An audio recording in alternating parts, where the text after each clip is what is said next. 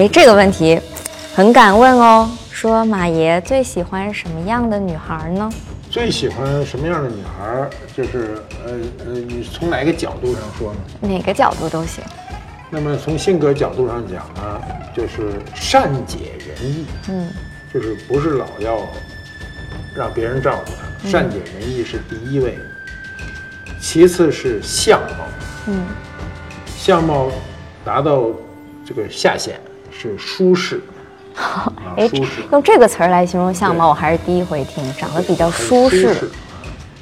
呃，我岁数大了，我这个看女孩看谁都都好看啊，就不能太不好看了啊，就 差不多的都好看。主要是视力不好是吗？看都视力好着呢，我这视力远近都是一点五，你知道吗？你脸上什么都没长，看见了，什么都没长，我看得清清楚楚。那摄像穿一破裤子，上面十多个窟窿，我都看得见，都看见了。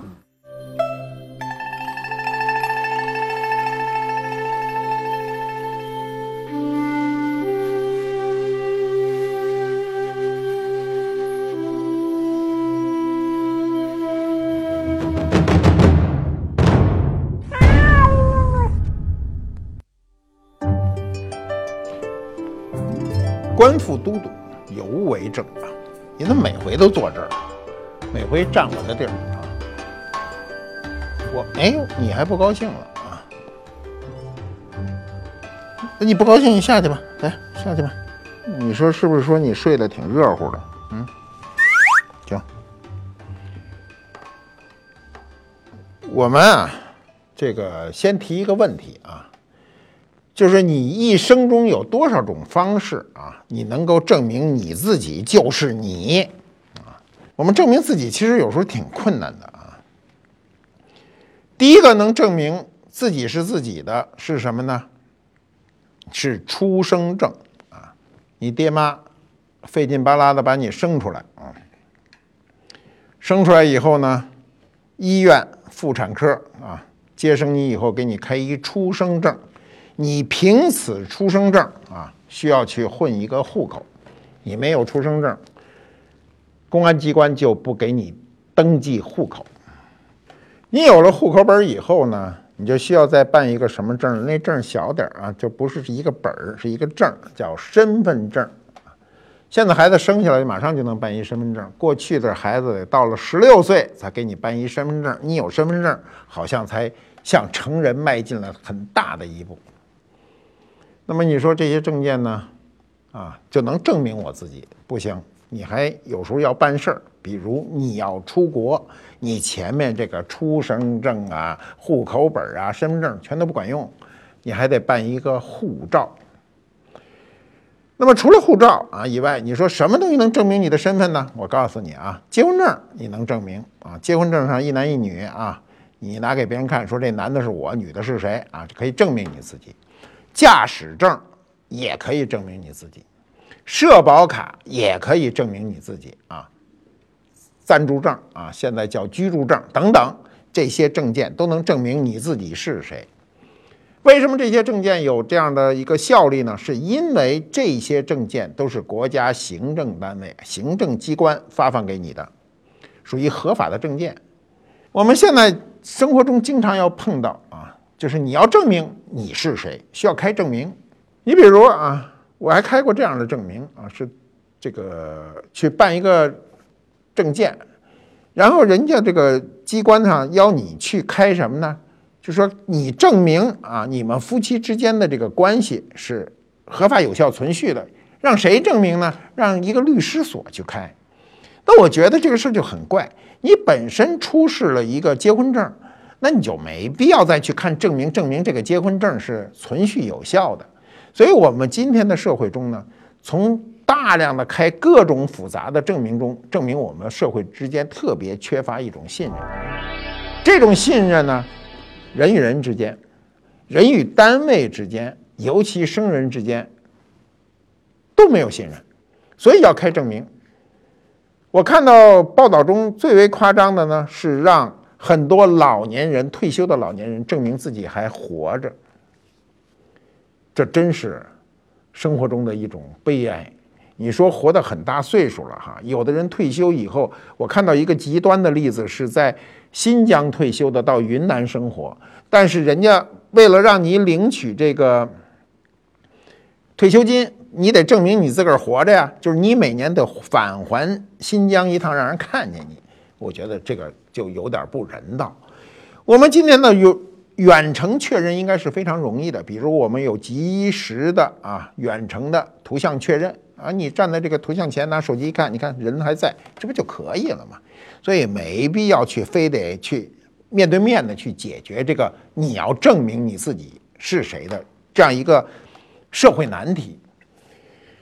我们说了一大堆啊，各种证件，这么大一大堆证件，证明你是谁呢？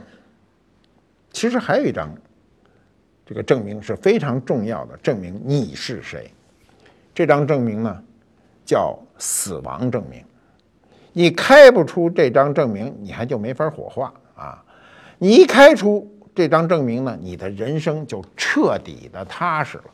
你一生中的证明没有任何一张比这张干净利落。我这个前些日子啊，看到一个报道，我这个心里啊就特别不舒服啊。他说是一个孤儿为他的父亲去开死亡证明。为什么他这个孤儿非得去开这张死亡证明呢？就是如果他开不出他父亲的死亡证明，他就进不了孤儿院，他就不能享受国家孤儿院是国家福利啊，国家给他的这个福利，所以他急于把这个证明开出来。这孩子只有十五岁，开出来以后才能进到这个孤儿院，有人照顾他。我觉得这种事情啊，就是在我们生活中呢，就是比比皆是啊。就像我这样的人，经常遇到这种事儿啊，所以我们就就不再去纠缠这些事儿。我们生活中希望行政机关不断的简化手续，希望我们自己能够用一个最简单的方面方法啊，证明我随时我是谁，我能做什么。就说这证明中啊，我们证明中证明自己很重要的一件东西是什么呢？是护照。啊，就是出国你就用，不出国你就用不着。所以今天中国人办护照呢，想起来比过去容易多了啊。今天有个护照不算什么，过去有个护照好像都高人一等。你因为你其他证明你出不了国呀，你拿一身份证合法证明你出不了国呀，没人认。你拿一个驾照合法的证明啊，你到那儿都没有用。你到海关出示身份证啊什么，你都出不了国。所以你必须办这本护照。那我们就想，古人他怎么出国呢？古人怎么出国？啊，有这么麻烦吗？他还真就没这么麻烦。我们在商周时期啊，春秋以前呢，这国家都小啊，土地大，没什么纷争。这个国与国之间竟大量的无主的这个荒地，所以他就没有这出国问题，你爱上哪儿上哪儿去啊。所以它之间的冲突就特别小。那么人和人啊。人和人的冲突是因为居住的密集。如果你非常稀疏的环境中，人和人都比较亲，啊，你亲还来亲不过来呢，对吧？过去这个我们在乡下很少有这种人和人之间的强烈的冲突。为什么？人和人居住的环境太宽松，居住环境宽松，人和人之间的关系就宽松。我们的历史到了战国时期啊，一下就变得。非常清晰啊，纷争增加。为什么叫战国时期呢？就是打仗，各国之间打仗，对吧？我们都知道，这个秦统一六国，韩赵魏楚燕齐啊，就是六国依次统一，最后形成一个大一体的国家。但是在这个战国七雄之前呢，是七雄啊，前面还有很多小国，这个国与国之间呢就有摩擦，就要证明这块土地是我的。那你要来呢，要证明你的一个身份。这时候就出现了一个凭证，这个凭证就叫符节，啊，符节。这个符节跟护照有一个区别啊，护照是证明你就是你，这个护照上的人就是我自己，但是符节只能证明我来你这儿是可以通利用这个符节通过你这个道路的。这个人是谁不重要，这个符节比你重要。那么我们今天啊。这个国宝级的这个战国的青铜符节呢，叫鄂君启节啊。这个符节是五块，有两块在国家博物馆，有三块在安徽省博物馆。为什么这个东西呢分开了呢？它是一组啊，五节儿啊，五个符节攒在一起就是一个竹筒子，就这么一个竹筒子。是因为当年出土以后呢，有两块给了国家博物馆啊，所以现在呢，呃，分成两处。鄂君启呢，就是凭借这个符节出国，这个符节上很清楚啊，说的什么走的路线呐，而且有两条路啊，一条水路啊，一条旱路啊啊。那么这说起来就是我们最早的，为什么说它是国宝呢？级的呢？就是这是我们最早的这个护照。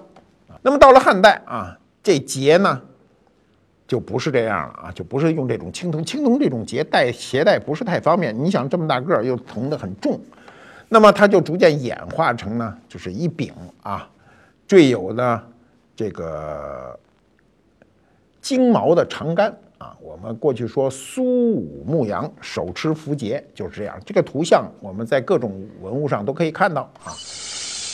那么苏武啊。是出使匈奴啊，我们跟匈奴之间的关系不是太好，那过去老干仗啊。那么你有了这个符节以后呢，你，这个初始他的各个关卡，就先就对别人就会对你尊重，就可以放行了。那么这个《汉书》上是这么记载的，说这节是用竹子做的，杆儿长八尺，八尺多多长呢？就相当于我现在这个人高一米八啊。上面呢？呃，得有三层的这个牦牛尾啊，这是《汉书》上的记载。那么《资治通鉴》里呢也有记载，因为苏武牧羊这个故事是流传非常广的，说仗汉节牧羊，握起操持啊，就是这个仗着这个符节呢，然后操持这件事儿，节操这个词儿就是这么来的啊。这个《苏武传》上是这么记载的哈，说天雨雪呀，武就指苏武。握聂雪羽，沾毛并验之，数日不死。匈奴以为神。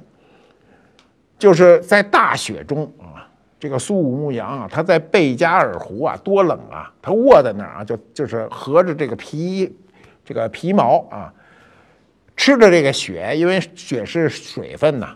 然后这块这个描写，我觉得是有点不太可能，但是古书上就这么记载，说他和粘毛一块就咽下去，因为饿呀。数日不死，匈奴就以为他神，所以苏武啊，这个持节啊，出使十九年不改初心，这就形成了我们这个今天这样一个故事，就是表示一个节操。那么持节啊，出使呢，这个呃，由于它是这样一种形式，我们到今天。我们派出去的外交人员经常称之为使节，就是这么来的，啊，持节嘛，有这样一个政府颁发的一个信物。那么到了唐代呢，也有出国。那时候出国呢，大部分目的都是经商。唐代以后，我们的商业就变得比较发达啊。从张骞出使西域以后，啊，从汉唐之之际呢，这个商业还是逐渐发达起来的。呃，尽管也有少量的宗教文化的交流，但是主要呢就是经商。出国的目的就是经商。旅游这个概念当时是没有的，旅游这个概念是很晚才有的啊。那么到了唐代啊，出国呢跟以前有一点不一样呢，就需要经过对方国家的一个认同。这个认同相当于我们什么呢？相当于我们今天那个边检。你看我们今天出国啊，你到了机场啊，还是到火车站？你要经过一道边检，你知道海关不管你啊！你不要以为老说哎呀我过关了过关了，其实那个过关海关是不管你的，海关只管物不管人，海关不管你出入境的自由，只管你东西携带的东西的自由。比如我们不许出关的文物，你带出去就视为走私；比如不许带来的这个奢侈品啊，奢侈品是可以带，你如果不交关税，那就不许带，超过一定数量就不许带。这个是归海关管，但我们人啊出入境呢，只是边检管啊，就是所谓的边检呢，就是我们出入境管理局来管，所以我们过去呢也叫这个管理所啊。我们唐代的这个护照就叫过所。这个过所跟英文中的 passport 的意思是差不多的。我们今天可不叫，我们可不叫过所，我们叫护照。为什么叫护照呢？我们一会儿说。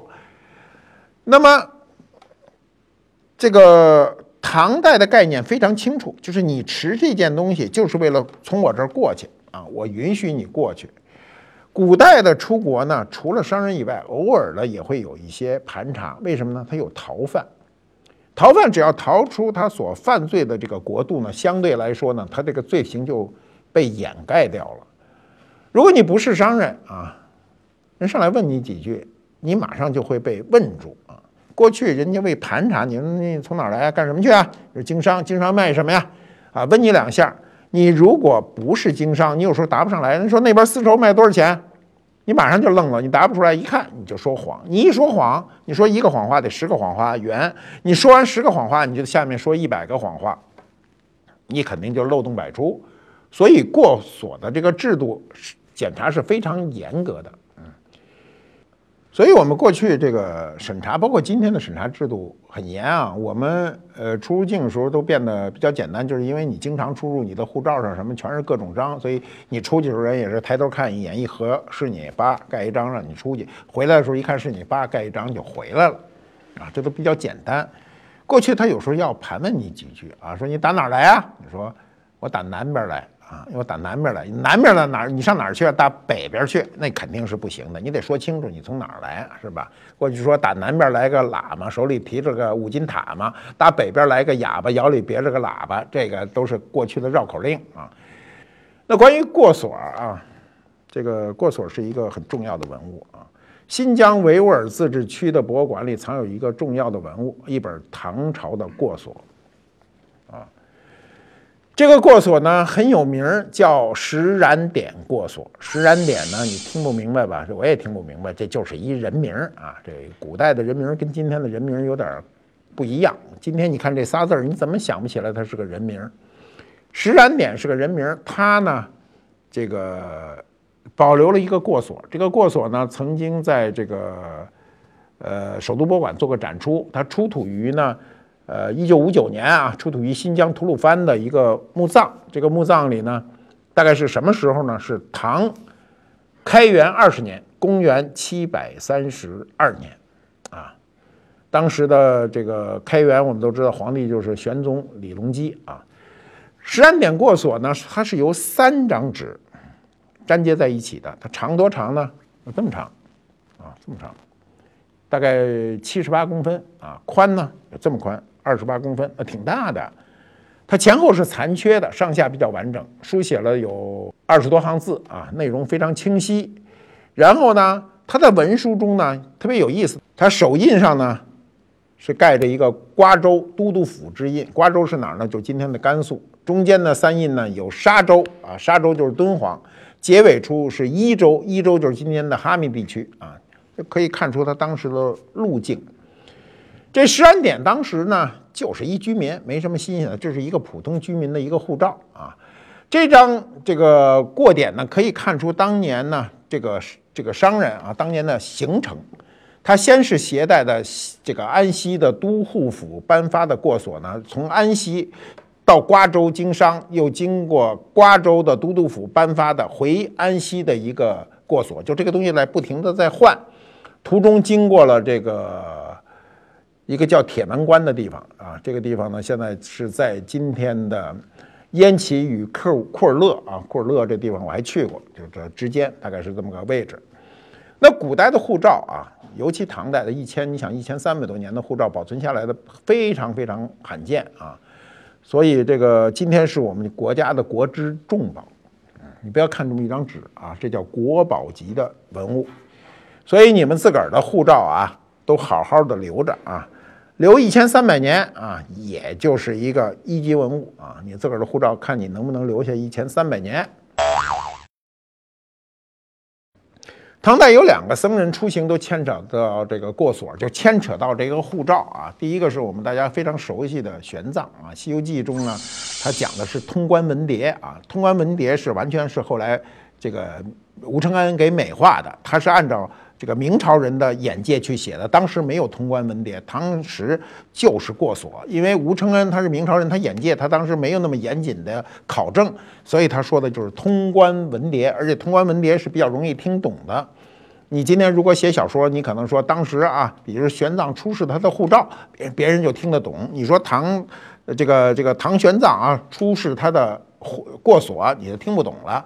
所以，这个在明朝写小说的时候呢，运用了当时明朝的这个通行的名字是很正常的。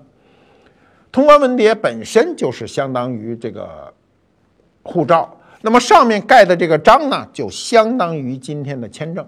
嗯，那实际上呢，真实的玄奘呢，他当时他还真没有这护照，没有这过锁，他是钻着空子出的城。玄奘当时呢，他感觉这个国内翻译这佛法呢，是实在是落后不健全，然后呢，想去这个感悟啊印度的佛法的这个智慧，就决定前往印度。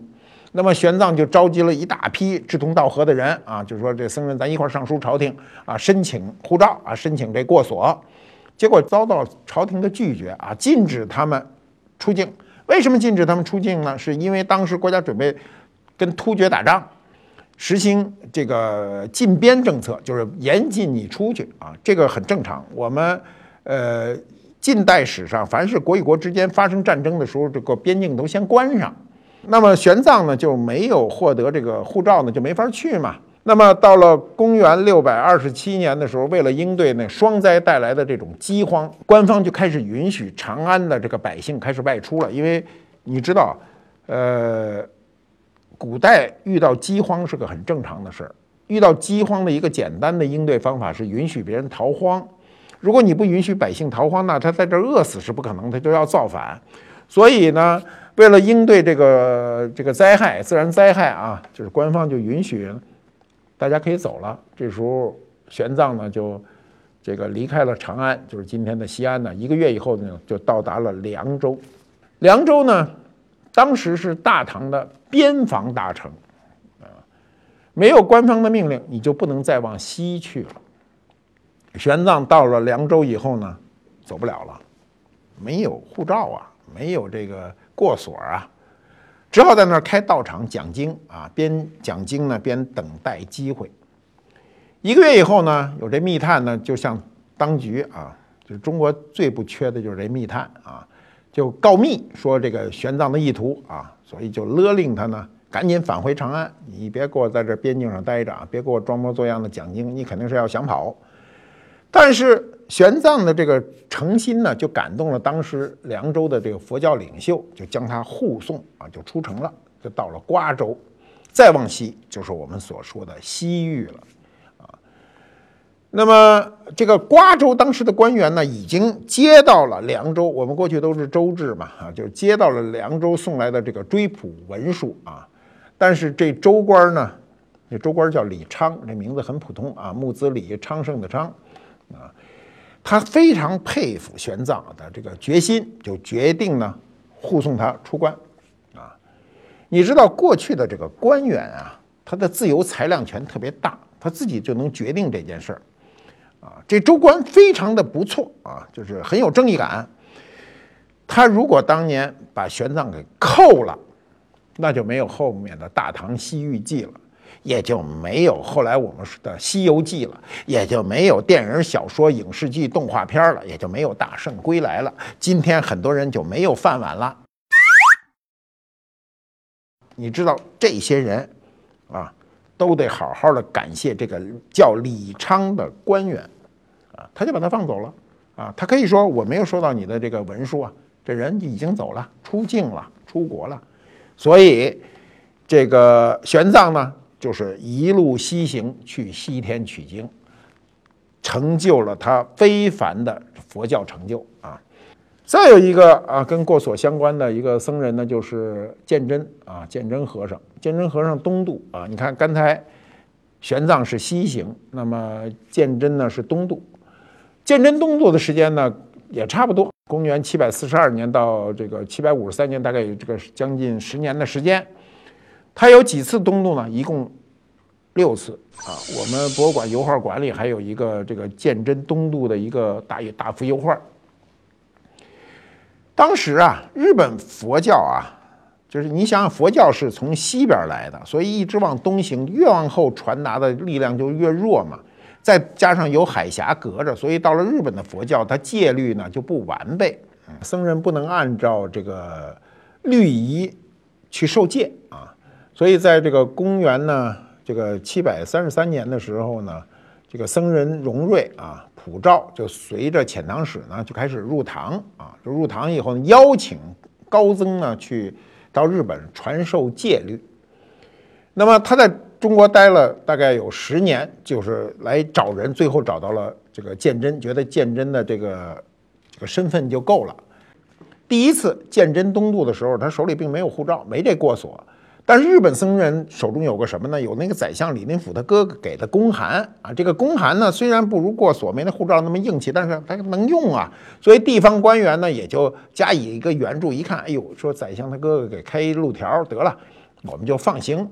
结果没想到后面内部又出了个内讧啊，就有人就诬告说鉴真一行呢是这个主要是造船与海盗勾结啊，准备攻打扬州。所以，这官员立刻就派人拘捕了所有的僧众啊，把这僧人全给拘捕了。后来就放了，但勒令呢，日本的这僧人立刻给我回国啊。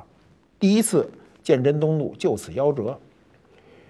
后来的这七年间呢，有了第二次、三次、四次、五次啊，大多是因为天气恶劣呀，或者弟子担忧啊，各种其他的原因导致都没有成行。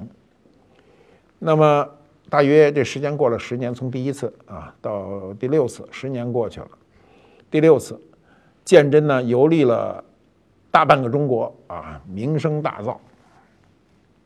天宝十二年啊，就是公元的七百五十三年啊，日本遣唐使啊，这个遣唐使呢叫藤原清和啊，来了一行人就抵达了扬州，再次恳请。鉴真啊，同他们一道东渡，就回到日本。当时啊，唐玄宗呢，宠信道教，想派道士去日本，他不想派这个佛教人士去，想派道教人士去。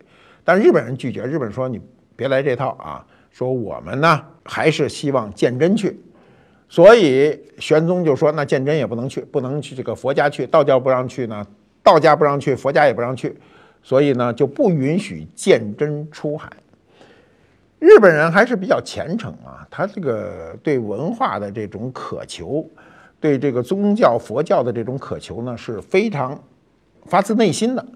藤原清和呢，就将这个邀请这个鉴真和尚和唐玄宗的拒绝他出国的这个事儿呢，就跟这个鉴真和尚说了，就跟他告诉他了，希望他自己做出决定，就是说我呢非常诚心诚意的希望你到日本去这个弘扬佛法。但是呢，皇上不想让你去，你自己决定吧。那么鉴真和尚啊，鉴真大和尚当时就表示愿意同行，然后秘密乘船呢，就到了今天的苏州呢黄寺浦，就是今天的属于张家港嘛，张家港，然后转搭这个遣唐使的大船，啊，就是在入冬的时节，十一月份呢就出发了。我们今天到日本去真的没那么远啊！他当时走了多少天呢？走了四十天，进入了日本的九州的呢太宰府啊，就是今天的福冈啊。福冈其实离中国没多远，你从上海坐飞机一个小时就到了啊，真的是很近。当时要走四十天，在海上非常辛苦，又是冬季啊。那么鉴真一行呢，前后历时十二年，六次起行，五次失败，航海三次。几心陷入绝境啊！途中呢，鉴真大和尚失明，这是人生非常悲哀的一个事。你知道，人到成年以后失明是非常痛苦的。有三十六个人死于船祸和伤病，二百多人就退出了这个东渡的行列啊！只有鉴真大和尚笃志不移，百折不挠，终于实现了毕生的一个宏愿。那么，鉴真给日本带去什么呢？不用说，佛教是第一位的，包括城市建设。我们知道平安京啊，跟我们的唐代长安是一模一样，就是小一号。带去了中国的文字，带去了中国的中药啊、香料，带去的东西非常多。我们今天到日本，可以处处看到日本文化对鉴真和尚的一个尊重啊。我在这个日本的很多地方都看到鉴真和尚的那种庄严肃穆的塑像。这是在中国啊文化史上一个没有官方允许啊、没有持这个护照的情况下呢，一次东渡的文化传播。这个这次传播呢，对日本文化影响深远啊，一直到今天。那么我们什么时候开始？使用这个护照呢，实际上是清代护照的意思啊，很明确啊。护照的护是保护，照是关照，就是保护关照你。在文字字眼上呢，我们的护照这个名字多了一层人文关怀。你看，possible 英文里的意思呢，就是通过的意思，没有人文关怀。你拿着这东西就可以通过。我们拿着这个东西在关爱中呢，还是有人关心你啊。我们渡关的时候要有人关心你，保护你。一八八四年啊，那时候是光绪年间啊，清政府开始颁发商民护照和游历护照。什么意思？做经商的护照跟旅游的护照不一样。我们今天的护照也有啊，个人护照、这个公务护照都是不一样的啊。那么，在一九零八年的时候呢，清政府根据驻美大使啊伍廷芳的一个建议，决定了统一护照的格式为三联单式啊，就三联的。我们今天是一个小本本啊。过去是三联的，并制定了十四项内容和颁发的一个章程，从而呢就使中央政府呢统一颁发的这个护照呢代替了各地自行制造的这种五花八门的护照啊，就统一了政府护照。这个统一我们算起来就一百年多一点儿。那么在十九世纪末到二十世纪初，中国的护照呢，它根本没有照片儿。你知道这没照片儿很麻烦。我们今天啊，你持护照啊。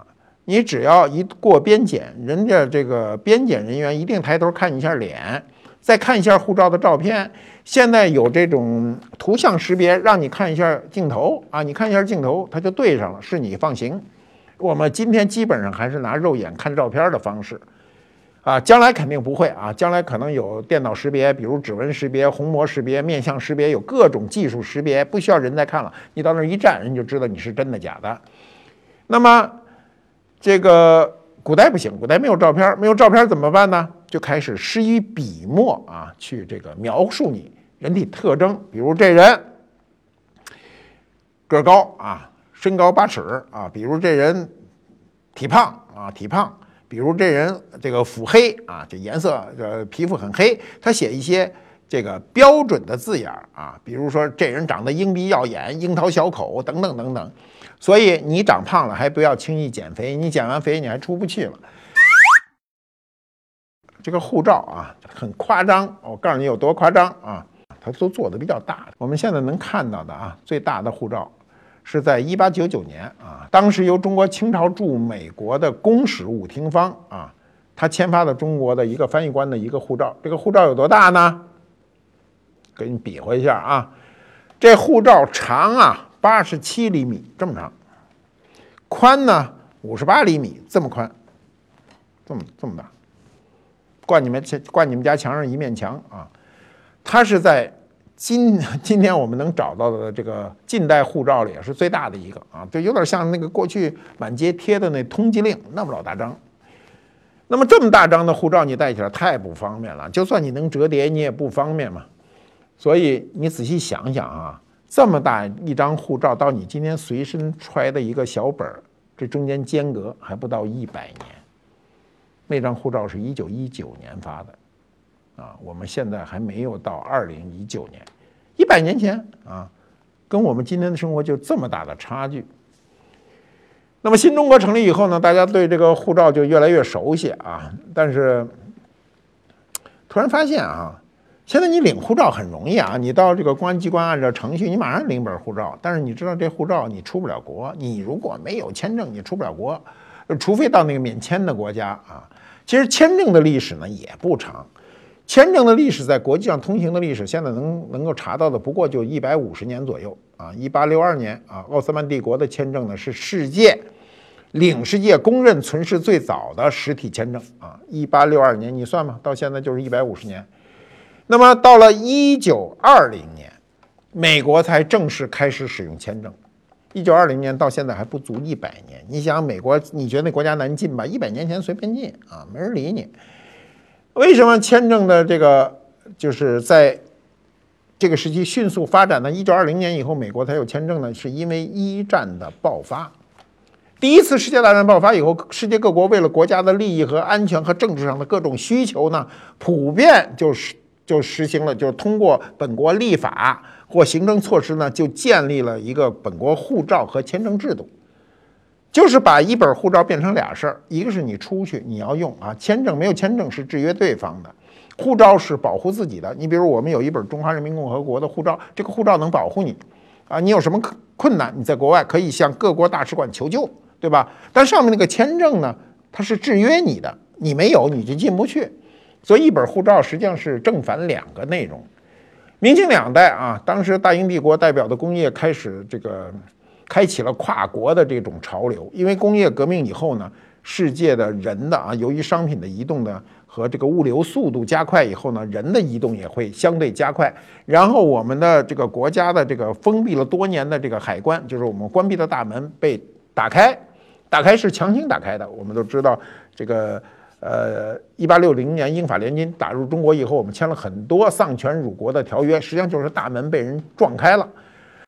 一九四六年，二战结束啊，我们是同盟国啊，我们是战胜国呀，所以中国和美国就签订了当时有一个叫中美条约啊，叫实际上它全称叫中美友好通商。这个航海条约啊，就通商航海条约。根据这个条约的规定呢，当时中国人啊，到美国去不需签证，免签啊，这是很多人的梦想啊。这个这个，今天世界上免签的国家很多啊，非洲也有啊，亚洲也有啊，这个欧洲少啊。落地签呢是一种签法，就是落地假模假样的签一下子，盖个章就让你进去了。还有一种干脆就不签，你就来就来了。改革开放以后啊。签证变成了一个很有意思的社会话题啊！最早签证不太难办。一九七八年改革开放开始的时候，那时候出国的人少，那时候办签证呢，相对来说旅行手续就办了。后来呢，就变得非常难。为什么非常难呢？上个世纪的八十年代、九十年代最难，是因为出国的人太多，各国接纳不起，所以他就要杀去一些他认为无关紧要的人。那么出国的这个目的都不一样啊，每个人的出国目的不一样。但我认为啊，这个个目的之间没有什么差异，都是为了谋生。你说我去到美国去去读博士，你说我到美国去就为了刷盘子，我认为我去开餐馆都没有什么高低之分，都是为了谋生，只是谋生的方式不一样。那么为了限制那么多的人，当时是以奔涌之势向西方各国去涌去的时候，各国都采取了一种限制的态度，就是不给你签证。所以你看那个。大使馆啊，尤其美国大使馆前永远排着长队，门口有很多人有生意啊，租小马扎的啊，租一天三块钱啊，帮你填各种表的，帮你翻译各种单据的啊，所以有很多人以此为生。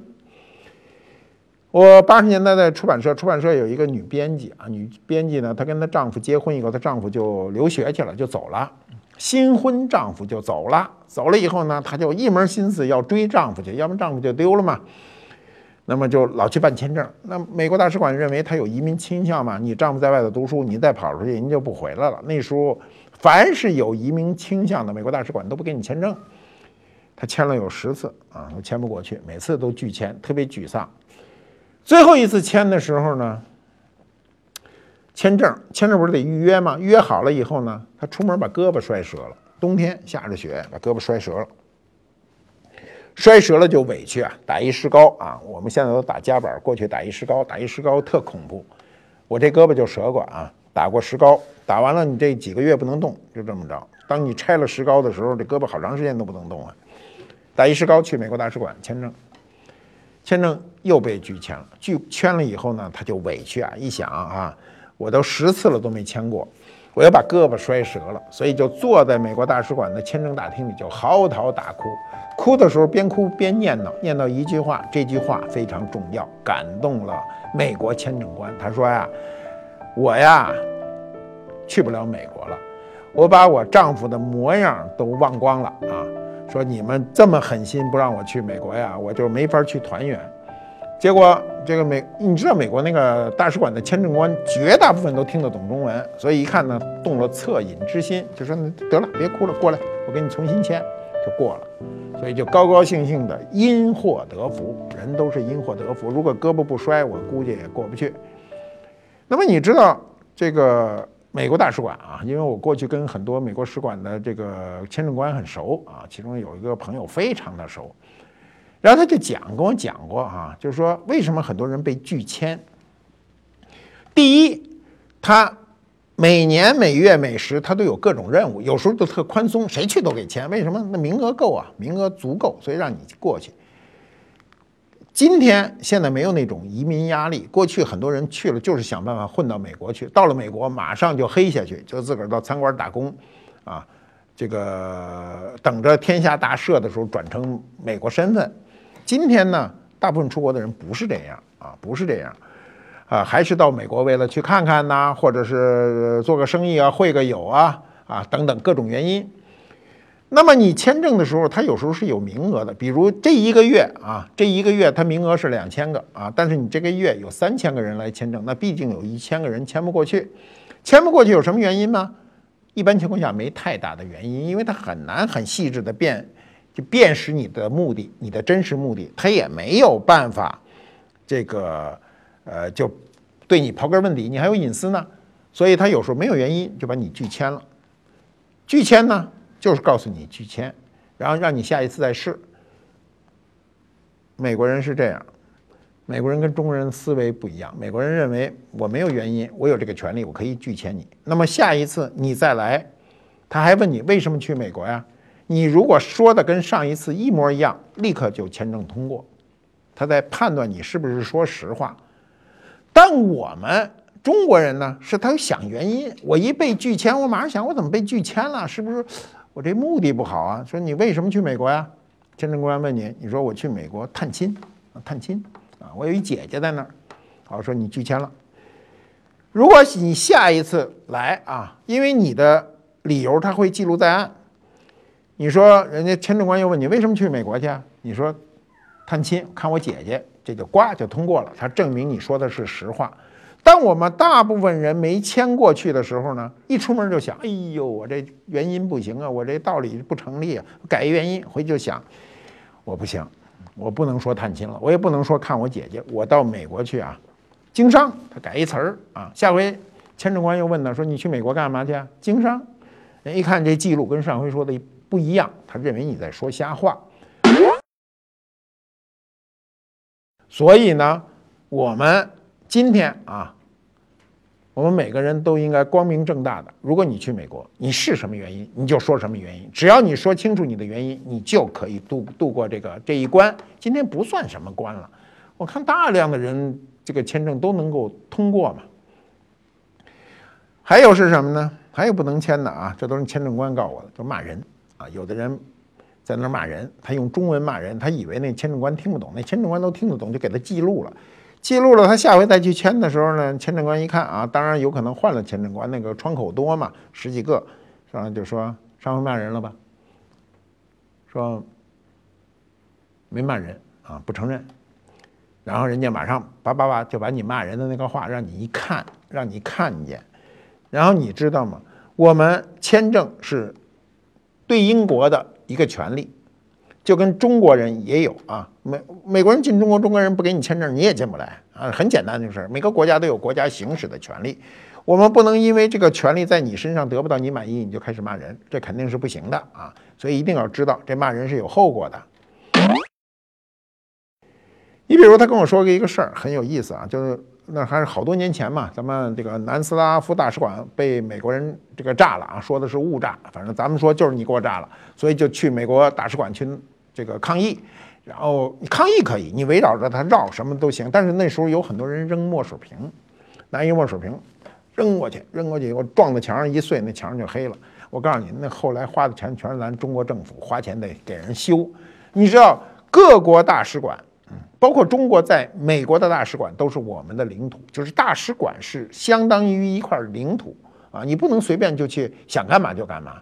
结果呢，这学生呢就去隔了半年又去签证，到美国大使馆签证，人家呢有图像比对，一比对就问他说：“上次到大使馆闹事儿有你吧？”说没有，说扔过呃墨水瓶，让你看一看，扔墨水瓶的啊，然后马上就怂了，因为你想上美国上学去啊，那怎么办？说哎呀，说我那是起哄的，我那不是真心的啊。你别看这样一个细节。这个签证官就让他过了，因为你说的是实话，你承认了，你上来首先要承认，你说那扔的不是我，那你就彻底出不去了。是我，我当时确实是起哄啊，没有想更多。嗯，美国人咣当一个签证让你过了，啊，所以说实话一定要比说瞎话在签证上容易通关。我们这一集讲的是护照和签证之间的一个关系，实际上签证是一个很近的历史，护照虽然有很远的历史，也跟我们今天完全不一样。我们讲护照和签证的历史，实际上是讲人类啊这个文明交往的一个历史。我们的护照啊，这个含金量一天一天一天的增加。过去中国人的护照啊，在国外都是受人歧视的。今天有很多人羡慕我们这张护照。比如我们的撤侨啊，前一段时间巴厘岛的问题，大家都知道，一万五千多个中国人都是凭自己的护照，由我们国家派去的飞机给接回来。啊，比如我们呃去年啊非常红的一个电影，创造了五十多个亿的记录的《战狼》，也是反映了我们撤侨的一段经历。这个经历说明什么？说明我们的护照含金量一天一天的在增加。我们看一下我们这个文物吧，这文物在盒子里搁这么半天了。我们说护照和签证拿一个什么样的文物呢？其实挺难的一事儿啊，这文物得跟它匹配。我拿来一个小杯子，这个杯子我们大部分人都没见过啊。这杯子很重，拿在手头里很压手，很压重，厚厚的铜胎。这个杯子跟我们中国的文物啊，我们常见的陶瓷的啊、漆器的、玉器的，呃，各种材质的杯型完全不一样。一看这杯子就非常的洋，不像我们的。它的确不是我们的，它是萨珊的。相当于我们的唐代这个时期，距今一千多年了。萨珊文化呢，跟我们有很多这个文物的交流。在中国大陆上出土的文物中呢，经常可以啊，尤其是西部地区，比如陕西省啊、西安附近出土的很多墓葬里都有当时的萨山文物。这表明了我们当时跟西域通过西域跟整个西方世界的一个沟通，这是正物。我们不是说官复都督有物为证嘛，这就是正物。我们找不到当时的这个过所，就是当时唐代的护照，但我们能找到这种商业的一个证据。这样一个铜的杯子啊，在唐代是非常名贵的一个商品。呃，它的纹样啊，跟我们传统的纹样也不一样啊，但是使用起来是一样的，喝的是中国酒，使用的是外国杯子。我们。可以好好的欣赏一下啊！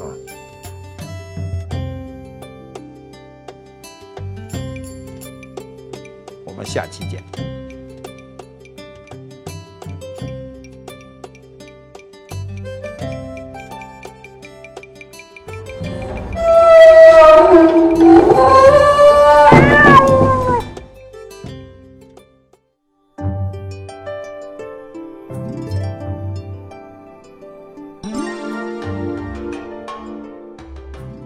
观复猫揭秘官复秀。晚清以来啊，随着这个西学的兴起，以儒家思想为中心的教育体系呢，也逐渐式微。尤其啊，随着这个科举制度的废除，私塾制度呢，也退出了历史的舞台。随之而去的，当然还有这个诶，私塾先生们手中的戒尺了。今天的小朋友可能已经不知道这个戒尺是什么东西了啊。那顾名思义，戒就是警戒。惩戒，尺呢是尺度、尺规，这两样东西啊，我觉得正是每个人成长过程中所必须的。所谓没有规矩不成方圆嘛。那我们这个官复的戒尺啊，是从馆藏的清道光粉彩童子闹学堂图盘中的三十八个童子中，选了一个读书的、一个写字的童子形象，刻在我们的这个桃木之上。我们做这样一把戒尺呢，啊，当然不是呼吁您买回家去打孩子了，哎呀，还真挺疼的，而是希望呢，您能摆在家中，戒育孩子，以知促行，慎独慎微，勤于自省。而且我觉得啊，不只是对孩子，成年人也时时需要去思维戒和耻这两样东西，永远都不要失去敬畏之心。